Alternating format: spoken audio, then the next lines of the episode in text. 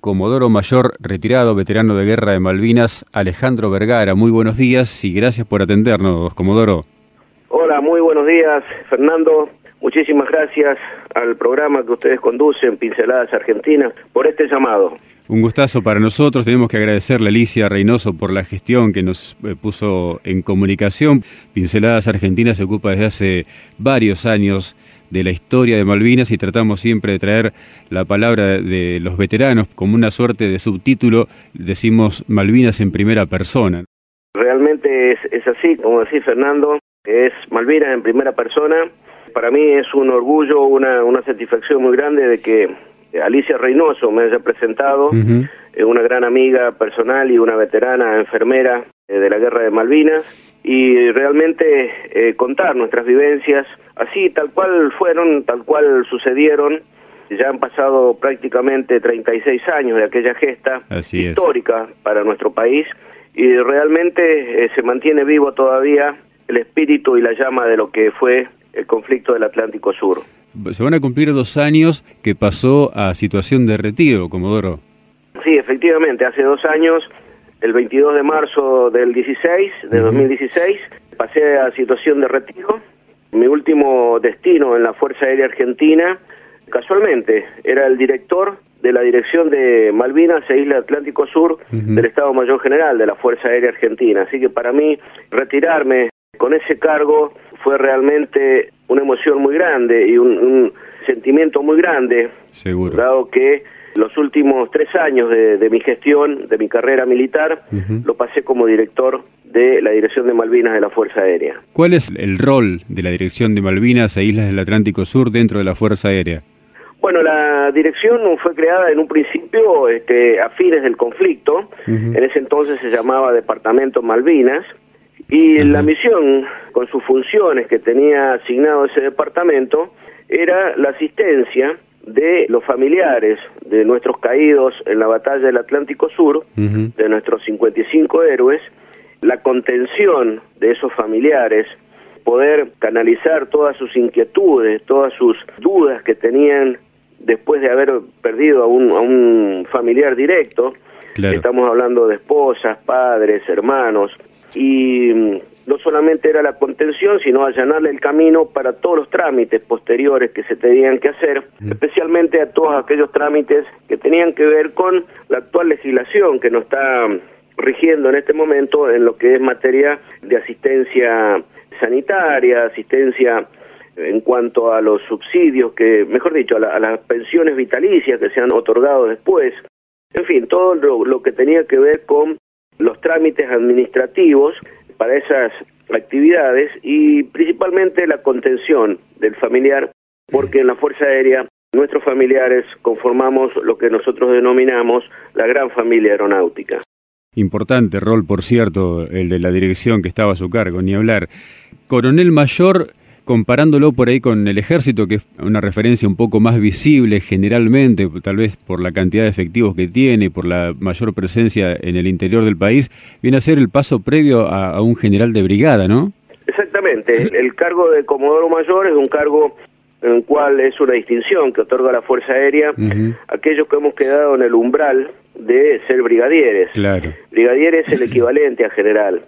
Es una, una distinción bastante importante, había cuenta de que las vacantes son, cuando se llega a esa posición de la carrera, son bastante limitadas. Claro. Y todos aquellos que estamos en condiciones de poder serlo, se ocupan obviamente de acuerdo a las necesidades de la fuerza y de acuerdo a lo que se determina para el, el grado inmediato superior. Pasándolo en limpio, tenía todas las condiciones, puntaje para ascender a brigadier, pero no había vacantes. Exactamente, este, así es como sucede en la, en la, interna de nuestra vida militar.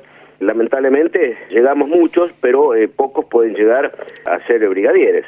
En el caso de Comodoro Mayor sería brigadier de una estrella o este, lo que es igual en el, en el ejército similar sería general de una estrella. ¿Cuántos años en la fuerza, Comodoro? Estuve nada más ni nada menos que 41 largos y consecutivos años y he pasado más de, la mitad de mi vida dedicado a mi profesión, a mi vocación, que fue la Fuerza Aérea Argentina y el vuelo. ¿Por qué se produce su ingreso a la Fuerza Aérea? ¿Una cuestión de familia o una decisión muy personal, muy particular? Bueno, yo tenía un hermano que ya había ingresado a la Fuerza Aérea, pero estaba en otro rubro. Él era músico, estaba en las bandas de música.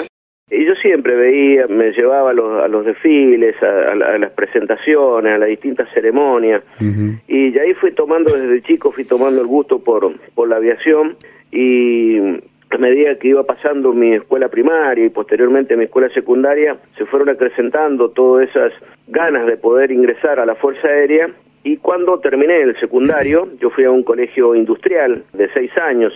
Yo soy nacido en la provincia de Mendoza. Después de eso, este, bueno, inmediatamente me presenté a rendir en Córdoba a la Escuela de Aviación Militar. Ingresé como cadete de primer año en el año 1975. ¿Y cuántos años son de formación? son cuatro años para recibirse oficial, cuatro años de cadetes y un año para realizar el curso de aviadores militares y egresar con el título de aviador militar. Como alférez. Como alférez, exactamente. Cuatro años para recibirse como oficial, como, con el primer grado, el grado de alférez, y un año más para hacer el curso de aviadores militares y posteriormente obtener el título de aviador militar. ¿Y el primer destino que le adjudicaron? Bueno, el primer destino fue la séptima brigada aérea en la provincia de, acá de Buenos Aires, en Morón, provincia de Buenos Aires. No tenía mucho conocimiento dónde estaba, o sea, este, la había sentido nombrar, pero no, no lo ubicaba muy bien físicamente en qué sector se encontraba, hasta que en el año 79, a mediados 79, en agosto del año 1979, nos destinan a un grupo de oficiales. Nosotros egresamos bastante eh, oficiales de mi promoción, eh, aviadores militares. Un grupo fue a Mendoza, otro grupo fue a Reconquista y otro grupo también vino a la séptima brigada aérea de Morón para hacer el primer curso de estandarización de procedimientos aéreos de helicópteros, dado que nosotros éramos 14 oficiales que habíamos venido a hacer ese, ese primer curso en, esa, en la séptima brigada aérea. Cuando se produce el desembarco argentino en, Malvinas, ¿estaba todavía allí o en qué destino lo encuentra este momento? Bueno, a mí este, he tenido el, grato honor y ser un privilegiado de estar ya listo, próximo a cruzar, cuando se recuperan las Islas Malvinas el día 2 de abril. Yo estaba destinado en esa brigada. Era piloto comandante de, de Bel 212, helicópteros medianos, y desplegué con un helicóptero, con una tripulación, mi compañero piloto de, tripulación y, los mecánicos especialistas al sur, en un principio, ya en condiciones de poder cruzar ese mismo 2, a partir de ese mismo 2 de, abril, a las Islas Malvinas. Si bien un oficial de carrera se prepara técnicamente y teóricamente para la guerra, ¿no? Cuando llega el momento, seguramente más allá del vértigo que se debe vivir en esos momentos, sobre todo del traslado y, como decía usted, del cruce del archipiélago y demás, en algún momento se encontrará con su cerebro eh, mano a mano y qué se siente ahí. Fue algo muy atípico, la designación y la ida a nuestras Malvinas. Nosotros estábamos muy acostumbrados en nuestra actividad de helicópteros. La especialidad de helicópteros en la Fuerza Aérea es para brindar apoyo de buque de rescate a las unidades de combate o a las unidades que despliegan con distintos escuadrones aeromóviles, que nosotros teníamos mucha experiencia en eso, porque después del cuasi conflicto con Chile, la Fuerza Aérea empieza a operar con escuadrones aeromóviles, escuadrones completos de unidades de caza, en donde íbamos a una unidad del sur o, algún lugar específico designado por la fuerza para realizar un ejercicio operativo y ahí donde nosotros participábamos en nuestra parte de, de búsqueda y rescate, junto con los aviones de combate, junto con los aviones de transporte, radares, en fin, todos los sistemas que intervienen en un despliegue operativo, en un ejercicio de despliegue operativo, y nuestra misión era ir a una, a una base del sur, a un lugar del sur que no se sabía bien en aquel lugar porque no teníamos la certeza. Ustedes se imaginan que en esa época todo lo que se planificó para Malvinas fue muy sigilosamente planificado y prácticamente no fue divulgado, o sea que muy pocos conocían qué era lo que se estaba gestando en realidad. Sí, sí. Bueno, hasta que llegó el día de nuestro despliegue y es ahí, en ese día en que tuvimos esa reunión donde participaron tantos oficiales y tantos oficiales en la primera brigada aérea del Palomar, ese primero de, de abril del, del 82, ahí realmente tomamos conciencia y tomamos conocimiento de cuál iba a ser nuestra misión, que en un principio era ser trasladados con el helicóptero que ya estaba embarcado desde el día anterior en un avión Hércules C-130 de la Fuerza Aérea de la Primera Brigada Aérea del Palomar, teníamos que desplegar primero a Comodoro Rivadavia y posteriormente a la orden de el cruce, teníamos que efectuar el cruce luego de que ingresaran primero el Grupo Operaciones Especiales, nuestros comandos de la Fuerza Aérea, el Estado Mayor, el radar, eh, algunos elementos de ejército que iban en los primeros vuelos y posteriormente cruzábamos nosotros con nuestro helicóptero para brindar a todos los elementos que iban a ser desplegados nuestro apoyo de búsqueda y rescate y traslado eh, de distintas consideraciones. El helicóptero que usted hace referencia eh, para ubicar a los oyentes es el que se ve por ahí eh, muy a menudo en, las películas norteamericanas de Vietnam, es ese modelo más o menos, ¿no? Sí, el helicóptero con el cual nosotros desplegamos era un helicóptero Bell 212. Claro. El helicóptero Bell 212 es bimotor, o sea, tiene doble doble motor. Los que se ven en las películas de guerra de tipo norteamericana, así al estilo de Vietnam y otras, es un Bell UH-1H monomotor, el hermano de este helicóptero, pero con dos plantas de poder y obviamente con un equipamiento muy superior al que se solía ver por televisión. Es decir, que teníamos prácticamente, estábamos volando los helicópteros más nuevos que tenía la fuerza, puesto que habían llegado antes de mediados del año 78, con la capacidad de volar IFR, la capacidad de volar con las reglas de vuelo por instrumentos, es decir, que se podía volar prácticamente todo tiempo, tanto diurno como nocturno, y en situaciones eh, meteorológicas adversas o limitadas para el vuelo por instrumentos. ¿Cómo fue, bueno, los primeros momentos allí en el archipiélago? Imagino una actividad muy, muy febril.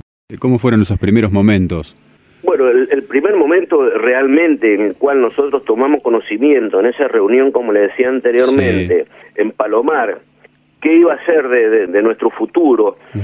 En esa reunión se estableció que la Fuerza Aérea iba a formar parte de un plan complementario que se llamó Plan Aries, que era el plan complementario a lo que fue la Operación Rosario, o sea, esa gran operación anfibia la de desarrolló la Armada con algunos elementos del Ejército, la Fuerza Aérea iba a participar de toda esa operación mediante un plan de transporte con las unidades de transporte, eh, trasladando personal, trasladando material, y entre uno de los transportes de, nuestra aviación de transporte estaba el helicóptero. El helicóptero que en principio estaba destinado a brindar asistencia a nuestras tripulaciones, pero eh, a medida que iba pasando el tiempo, el requerimiento para los vuelos de helicóptero fue cada vez mayor, cada vez más intenso, y realizamos distintos tipos de actividades y distintos tipos de tareas que son propias a la capacidad que posee el helicóptero de poder realizar. Claro. Traslado de personal, traslado de heridos, traslado de víveres.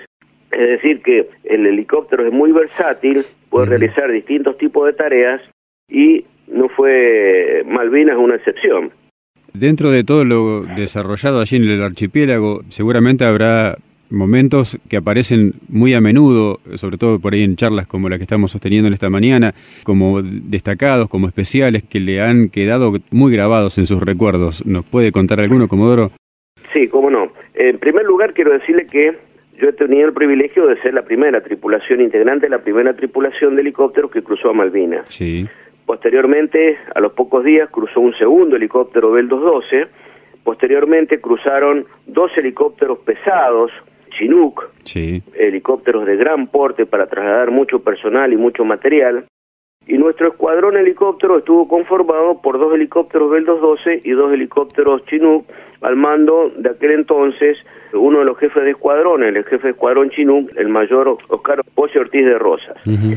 Cuando nosotros llegamos, por primera vez, nosotros cruzamos en la madrugada del día 3, a las tres y media de la mañana ya el, avión había aterrizado, un C-130 había aterrizado en Puerto Argentino, y a partir de ahí nosotros tuvimos que poner en condiciones de servicio el helicóptero. Había cuenta que para ser trasladado en un avión Hércules hay que sacarles algunos elementos constitutivos para poder hacer efectuar ese traslado y que entre el helicóptero casi en forma íntegra dentro de la bodega del Hércules.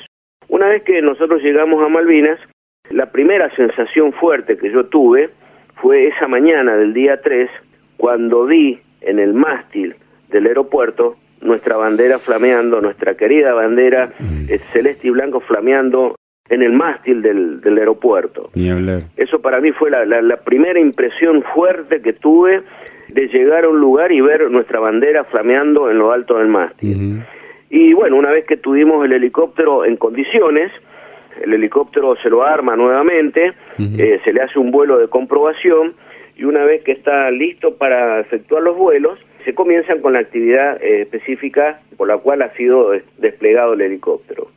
Y la primera misión que nosotros tuvimos fue el día 6 de abril, nos llega una orden de ubicar en un lugar, en un establecimiento cercano a Puerto Argentino, a un grupo de marines que no habían caído prisioneros en los combates del día 2 de abril.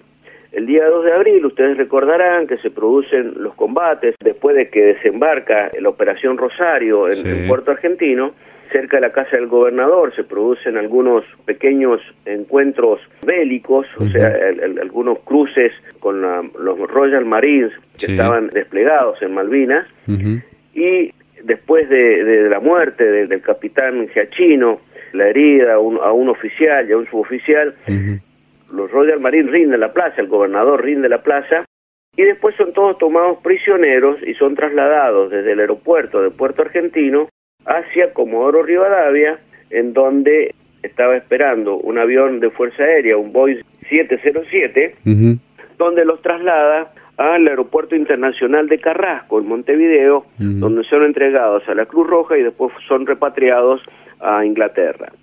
En esos combates, seis de estos Royal Marine que estaban cerca del cuartel donde ellos estaban alojados, se escapan en un gomón, porque hay como una especie de puerto ahí eh, en, en, el lugar donde estaban los Royal Marines, y se escapan en un gomón, cruzan una pequeña lengua de agua hacia otra parte de la isla Soledad, muy próxima, próxima a ese lugar y, próxima al aeropuerto de Puerto Argentino, en donde se refugian en un establecimiento y la primera misión que nosotros tuvimos fue ubicar ese establecimiento, tratar de no entrar en combate y capturar a esos eh, Royal Marines, que eran seis Royal Marines que habían escapado de los combates del día 2 y un cartógrafo que se encontraban en ese establecimiento. Nos dan la orden de ir a hacer esa tarea, con nosotros viene una patrulla del grupo de operaciones especiales, que eran nuestros comandos de Fuerza Aérea, y una vez que pusimos el helicóptero en marcha, nos dirigimos hacia ese establecimiento, e hicimos un sobrevuelo, aterrizamos a una distancia prudencial, se bajan los efectivos del grupo de operaciones especiales, rodean ese establecimiento, y los siete Marines se entregan sin ofrecer ningún tipo de resistencia, sin ofrecer ningún tipo de combate a nuestra patrulla del Grupo de Operaciones Especiales. Esa fue nuestra primera misión operativa. En dos vuelos los trasladamos a Puerto Argentino, dado que no, no entraban este, todos los, los siete Royal Marines y los seis nuestros, más nuestra tripulación, no entrábamos todos en un solo vuelo, entonces tuvimos que efectuar dos traslados desde el establecimiento a Puerto Argentino, donde lo estaban esperando las tropas nuestras y posteriormente fueron replegados también, igual que el grueso que fue replegado el día 2 a Comodoro Rivadavia y posterior fueron replegados y repatriados a, Inglaterra. Esa fue nuestra primera misión operativa, eh, apenas empezó el conflicto, en nuestra permanencia en Malvinas. Y a partir de ahí comenzaron a sucederse una cantidad de vuelos, porque la cosa ya iba evolucionando, sí, sí. Eh, iban pasando los primeros días de abril y la cosa se iba poniendo cada vez más tensa, cada vez se iba adquiriendo mayor protagonismo una, una acción bélica, había cuenta de que Inglaterra había determinado mandar una gran fuerza a reocupar nuevamente las Islas Malvinas con un poderío naval muy, muy importante y las cosas en Malvinas comenzaron a, a ir increyendo cada vez más, cada vez iba, iban haciéndose más vuelos, cada vez los requerimientos eran mayores, cada vez los efectivos que llegaban a Malvinas eh, ocupaban y eran trasladados a distintos lugares para ocupar distintos sectores, distintas posiciones, porque eh, se preveía ya este, una complicación en lo que fue al principio la planificación que se tenía, que era ir con una fuerza,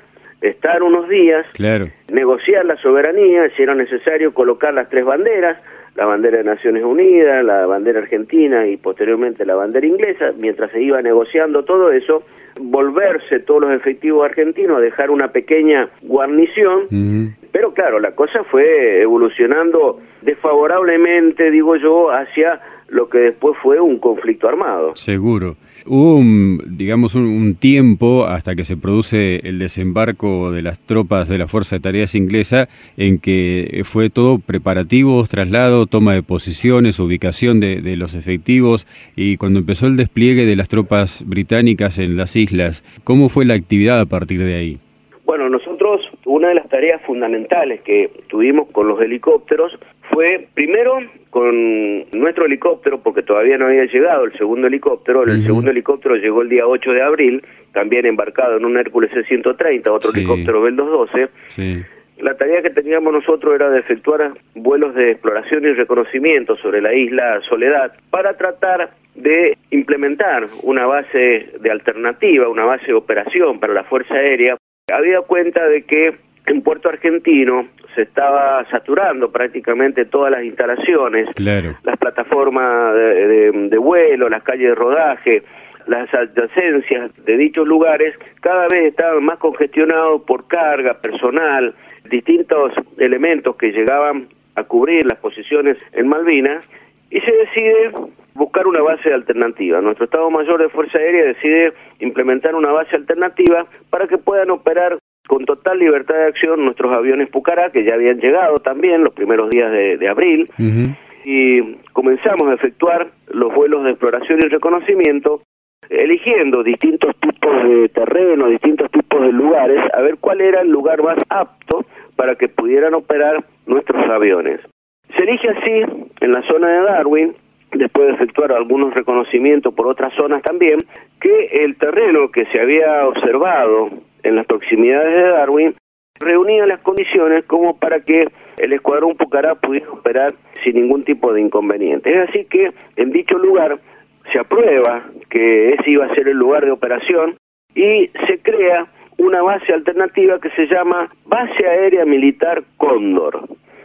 El 15 de abril comienzan los preparativos de la conformación de esta base se comienza a trasladar absolutamente todo, todo, todo, todo el personal y el material para implementar dicha base.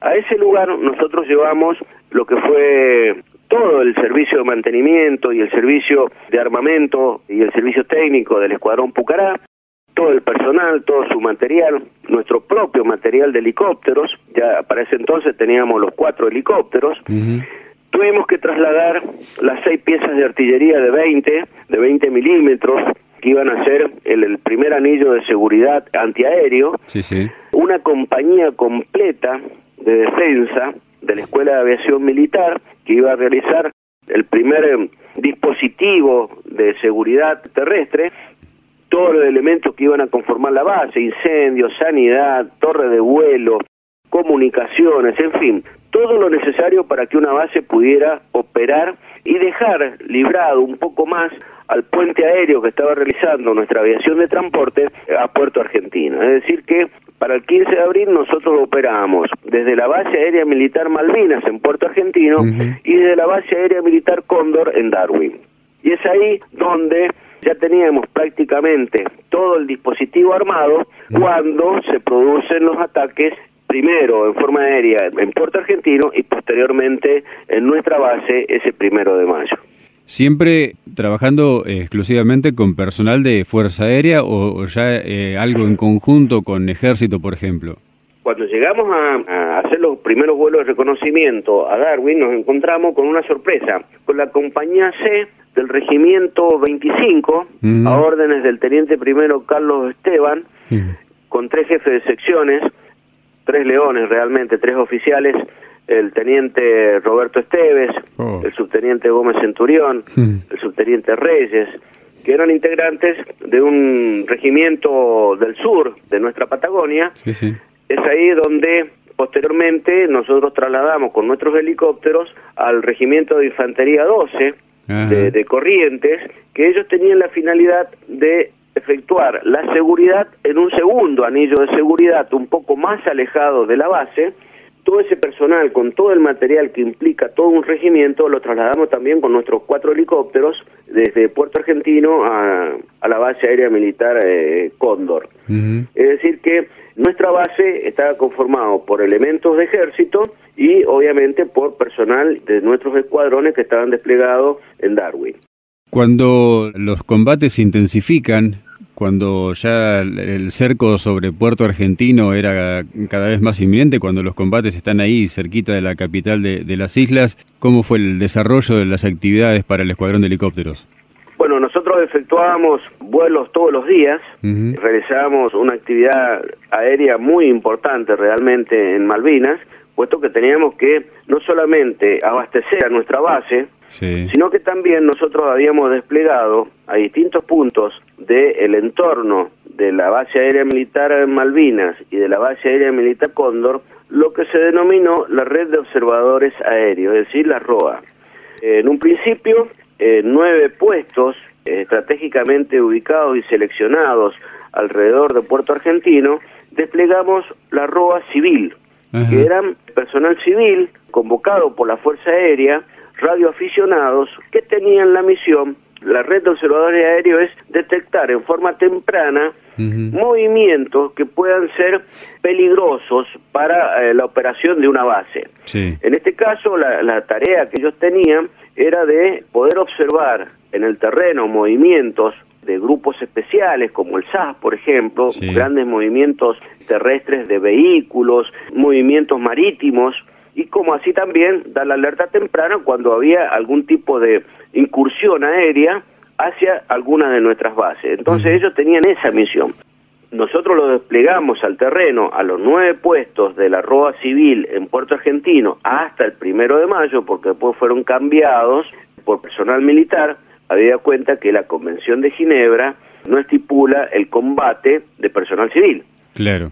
Entonces se reemplaza esa roba de nueve puestos que estaban integrados por dos o tres hombres, cada puesto de, de observación, son reemplazados por personal militar a partir del primero de mayo, y en nuestra base aérea militar Cóndor teníamos cuatro puestos, que era una roba militar, es decir, que estaba integrada por oficiales y por soldados, que fueron adiestrados y colocados estratégicamente en una proximidad de nuestra base con el fin de poder detectar en forma temprana cualquier incursión, ya sea terrestre, marítima o aérea, que se pudiera dirigir hacia nuestras bases de operaciones. Esto quiere decir que esa fue otra de las tareas que realizó el escuadrón helicóptero, porque había que llevarle los víveres, había Claro. que llevarle las baterías, había que llevarle abrigos con ropa seca. Ellos eh, estaban en una carpa al intemperie, en, en el medio o en las alturas de, los de los distintos cerros, las distintas elevaciones que tiene Malvinas, y había que abastecerlo cada tres o cuatro días, había que efectuar esa recorrida, esos vuelos, cuando la meteorología y el viento nos lo permitía. Mm. La única forma de poder hacerlo era con helicóptero, no había otra forma de poder efectuar esa, ese abastecimiento a esos puestos de, de- de observación y terminamos de completar todos los traslados orgánicos nuestros de, de Fuerza Aérea y del Ejército hasta que se producen los ataques el primero de mayo, tanto en la base aérea militar Malvinas como en la base, en la propia base nuestra. Después nosotros nos trasladamos a la base Cóndor, operábamos junto con los aviones Pucará. Ahí también nosotros recibimos el primero de mayo nuestro bautismo de fuego. Muere un oficial y ocho suboficiales en el ataque, otros tantos son, son heridos.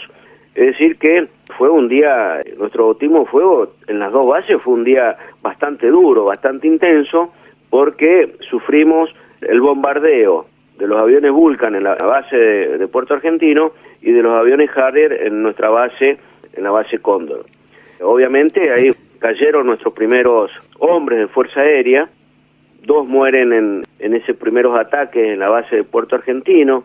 Paradójicamente son dos soldados, el soldado García y el soldado Bordón, que eran efectivos de la compañía de defensa. En nuestra base muere próximo a su, a su avión el teniente Juquic, piloto de Pucará, con todo su personal desplegado alrededor de su avión, personal de mecánicos y personal de armeros que estaban asistiendo la puesta en marcha para poder ir a cabecear y despegar esos aviones. Bueno, nos toman tan tan de sorpresa que el impacto fue fue muy grande ese bautismo de fuego ese primero de mayo porque claro ahí realmente nos dimos cuenta de lo que es entrar en una situación bélica que hasta ese momento nosotros en Fuerza Aérea no habíamos tenido ninguna experiencia y para nosotros fue nuestro bautismo de fuego. Como decía hoy, más allá de que uno se prepara para esto, seguramente para encontrarse con camaradas que han sucumbido a los bombardeos no se debe estar preparado del todo, ¿no? Obviamente, si bien eh, estamos preparados, porque en época de paz nos preparamos para la guerra, sí, sí, claro. porque esa es la misión del, militar, sí, sí, prepararse en época de paz ante la eventualidad de que en el futuro pueda participar o haya algún conflicto. Pero es una cosa en época de paz y es totalmente distinto, totalmente diferente a lo que es en una situación realmente de combate, una situación bélica real, en donde uno tiene que aplicar todo lo, lo que ha aprendido en sus años de instrucción, tanto como oficial como en la parte aérea, cuando uno es instruido como piloto, y tiene que poner en práctica todos esos conocimientos de modo tal de poder ser lo más eficiente en el cumplimiento de nuestras tareas. Seguro. Situaciones de riesgo donde haya sentido que, podía llegar a, perder la vida en algún vuelo, Comodoro? Bueno, hemos tenido varias.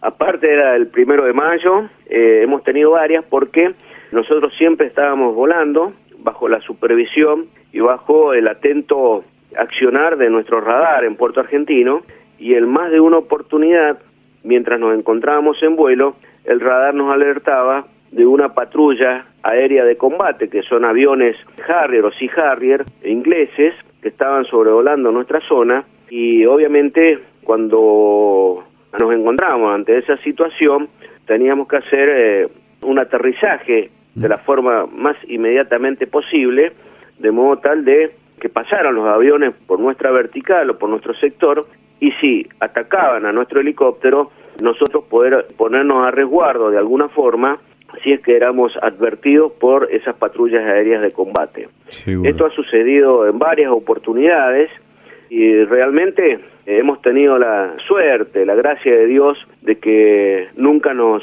nos detectaron porque nuestros vuelos eran todos vuelos rasantes a muy baja altura eh, donde poníamos en práctica todos los conocimientos de supervivencia aérea y terrestre, de modo tal de pasar inadvertidos y que las patrullas aéreas de combate no puedan distraerse en un blanco que a lo mejor no era tan rentable como si lo podían hacer cuando estaban esperando eh, y orbitando mientras efectuaban la espera de, del ataque de nuestros aviones de combate a la flota. Seguro cómo fueron los momentos donde, bueno, se conoce dentro de, todo el personal desplegado allí en el, archipiélago el momento de la capitulación argentina, de cuando llega el, final de los combates. ¿Cómo les llega a ustedes esta noticia? Bueno, previo a eso, nosotros entramos realmente en nuestra actividad específica, que era el rescate en combate. Sí. A partir del día 21 en que se hace el desembarco en San Carlos, nuestro escuadrón efectúa una tarea por la cual eh, estuvimos siempre preparándonos y pudimos poner en práctica en esos días, que era la recuperación de pilotos que se tenían que eyectar porque si bien tenían un problema mm, en su máquina o eran alcanzados por algunos misiles de aviones o de los barcos mm. que estaban en la zona de San Carlos. Es así que el día 21 efectuamos nuestro primer rescate en combate de un piloto de avión Pucará, que había salido a hacer un reconocimiento ofensivo sobre la zona de San Carlos, de nuestra base, de la base aérea militar Cóndor, y otra tripulación, no la mía, efectúa el rescate en combate del entonces mayor Tomba, piloto de Pucará. Al día siguiente, otra tripulación, el día 22, se toma conocimiento de que ha sido derribado en combate un piloto de Mirage M5 Dagger sobre la isla Gran Malvinas y ahí parte un helicóptero con otra tripulación y lo rescata al mayor eh, Piuma, Piuma Justo. Posteriormente, en ese mismo vuelo, cuando estaban regresando, rescatan a un segundo piloto, al primer teniente Jorge Sem, y cuando llegan a la zona de un establecimiento en donde había posiciones argentinas, en Puerto Hobart, también recuperan a un piloto inglés que había sido derribado por un misil tierra-aire, es decir, que en ese vuelo fueron a buscar uno y trajeron tres a nuestra base, dos pilotos argentinos y un piloto inglés. Bueno, ese día, también el día 22 de mayo, se produce el rescate y el auxilio de los integrantes de la patrullera Río Iguazú de la Prefectura Naval Argentina, que había sido atacado por aviones Harrier, ingresando al seno del Chosuel cuando iban dirigiéndose llevando personal y material a nuestra base aérea militar Cóndor.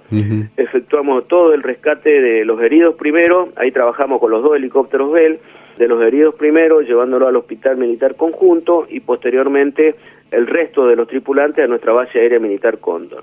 Al día 23 debuta mi tripulación rescatando a un piloto en la Gran Malvina, a un piloto de avión M5 Dagger que había sido derribado el día 21, eh, el primer teniente Héctor J. Luna, y al día siguiente, el día 24, la misma tripulación, es decir, mi tripulación, efectuamos el rescate de un piloto de la Armada que había sido derribado sobre el estrecho de San Carlos cuando estaban atacando la fragata Arden, eh, nos toca rescatar a ese piloto de avión A4Q, de una escuadrilla que había atacado a la fragata Arden, el capitán Filippi, Alberto Filippi, de nuestra Armada Argentina, también es llevado a nuestra base. Seguimos con los vuelos, se vienen los combates terrestres en la zona de Darwin, en la zona de Ganso Verde, cae nuestra base, por fortuna de Dios, nosotros habíamos alcanzado a desplegar los helicópteros hacia Puerto Argentino, y desde Puerto Argentino efectuamos los últimos vuelos en una teníamos los helicópteros estacionados en una pista de carreras de hipódromo este ahí en los alrededores de Puerto Argentino. Recuperamos las patrullas nuestras del GOE que habían sido infiltradas en la retaguardia del, del enemigo. Posteriormente cuando cae nuestra base el 29 de mayo la base aérea militar Cóndor yo efectúo el último vuelo de los helicópteros Bell 212, que es el rescate de un puesto de la red de observadores aéreos militares de la base aérea militar Cóndor, de un alférez y dos soldados.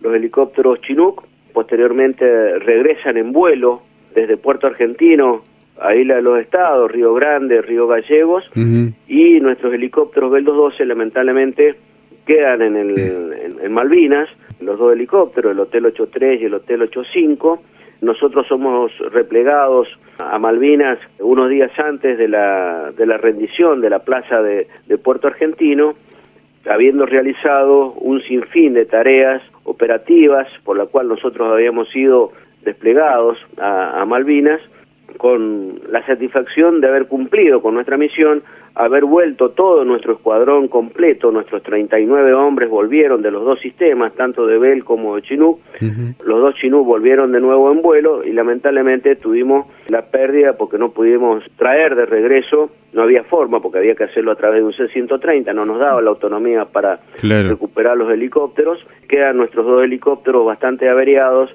después de un ataque de artillería, de un duelo de artillería británica-argentina, son alcanzados por algunas esquilas y son eh, dejados prácticamente fuera de servicio, donde ya no podíamos volar prácticamente más.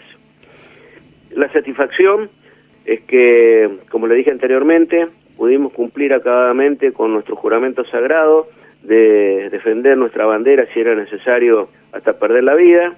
Tuvimos el inmenso honor de haber participado de una gesta histórica nuestro escuadrón helicóptero realizó una de las actividades más interesantes y más importantes, junto con la de Pucará y demás, en las Islas Malvinas, puesto que éramos los únicos sistemas aéreos que estábamos desplegados en las propias islas. Volamos una gran cantidad de horas, hicimos una gran cantidad de tareas y realmente cumplimos acabadamente la tarea por la cual fuimos eh, originariamente desplegados, que era eh, la recuperación de pilotos derribados en combate. Nosotros recuperamos siete pilotos, entre ellos un inglés, y la satisfacción posterior de haber sido uno de los integrantes de nuestra brigada, primero, de nuestro escuadrón y de la fuerza, en la defensa, en nuestro aporte de nuestro granito de arena a lo que fue la causa Malvinas, eso nos llena de, en el caso particular, ¿no? Nos, me llena de alegría, me llena de satisfacción haber sido, haber podido poner de manifiesto toda la preparación que yo tuve en defensa de la patria. Hecho que eh, realmente colma las expectativas, en el caso personal, de cualquier militar y que nos llena de orgullo y satisfacción haber sido integrante desde muy joven de una gesta realmente histórica. Seguramente, orgullo en la máxima expresión. ¿Tuvo la, la oportunidad de volver a, las islas, Comodoro? No, sabes que eh, no, Fernando. Mejor dicho, he tenido oportunidad, pero no he querido. Y te voy a explicar el motivo por el cual, y le voy a explicar a la audiencia el motivo por el cual no quiero volver. Yo cuando llegué a Malvinas, te conté al principio que esa mañana nosotros llegamos de noche, a las tres y media de la mañana, y esa mañana cuando sale el sol y nos levantamos, que nos habíamos recostado así con nuestras bolsas de dormir como para poder pasar esas últimas horas de la noche antes que se hiciera la claridad para poder comenzar a, poner en servicio nuestro helicóptero, lo primero que vi fue lo que me impactó, la bandera argentina en el mástil del aeropuerto. Eso fue para mí un acontecimiento muy muy importante, un, un shock emotivo muy muy grande. Cuando volví, que volví en uno de los casi últimos vuelos de C-130, lo último que vi antes de subirme al avión fue nuestra bandera argentina en el mástil del aeropuerto. Sí. Yo, por una cuestión personal, no me gustaría ir a un lugar que he reclamado, que he estado y que he visto nuestra bandera flamear, ir y ver otra bandera. No sé si lo voy a poder ver a futuro, pero yo voy a volver a Malvinas cuando nuestra bandera vuelva a flamear en el mástil de las Islas Malvinas. Mejor cierre para la entrevista imposible. Vuelvo a agradecerle muchísimo, Comodoro Mayor, retirado veterano de guerra de Malvinas, Alejandro Vergara. Gracias. Bueno, Fernando, la emoción es mutua. Cada vez que uno cuenta, cada vez que uno relata, no puede dejar de emocionarse porque son muchas las vivencias que uno ha tenido. Solamente me gustaría cerrar para que la causa de Malvinas, con toda la sangre derramada, no haya sido en vano, quiero hacer un pequeño homenaje a nuestros 649 héroes y en forma muy particular a los 55 héroes de la Fuerza Aérea, nuestros 36 oficiales, 14 suboficiales y 5 soldados.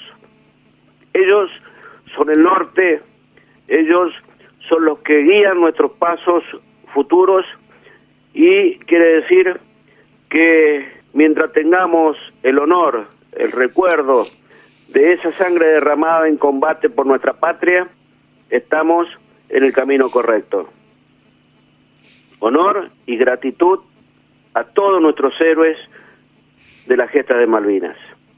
Gracias, Comodoro. Muchísimas gracias. Eh, las disculpas por la falta de profesionalismo, pero bueno. Querido Fernando, esto ha sido nuestro primer encuentro. Sí, seguro. Eh, ojalá podamos volvernos a reencontrar personalmente, charlar de algunos temas que a lo mejor hayan podido quedar sin poder detallar o sin poder explicar.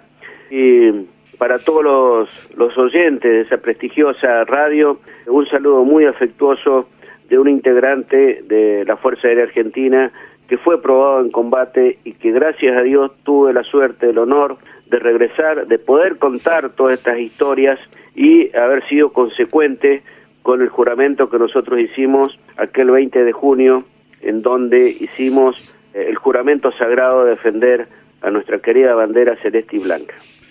Comodoro Mayor Alejandro Vergara, le mando un abrazo enorme y muchísimas gracias nuevamente por este rato importante en tiempo que ha dispensado para nuestro programa. Un, fuerte abrazo y muchas gracias. Un gran abrazo a vos, Fernando, un gran saludo para nuestra amiga en común, Alicia Reynoso, y un cariño y un saludo muy grande a toda tu audiencia. Un abrazo y hasta pronto que nos podamos volver a reencontrar.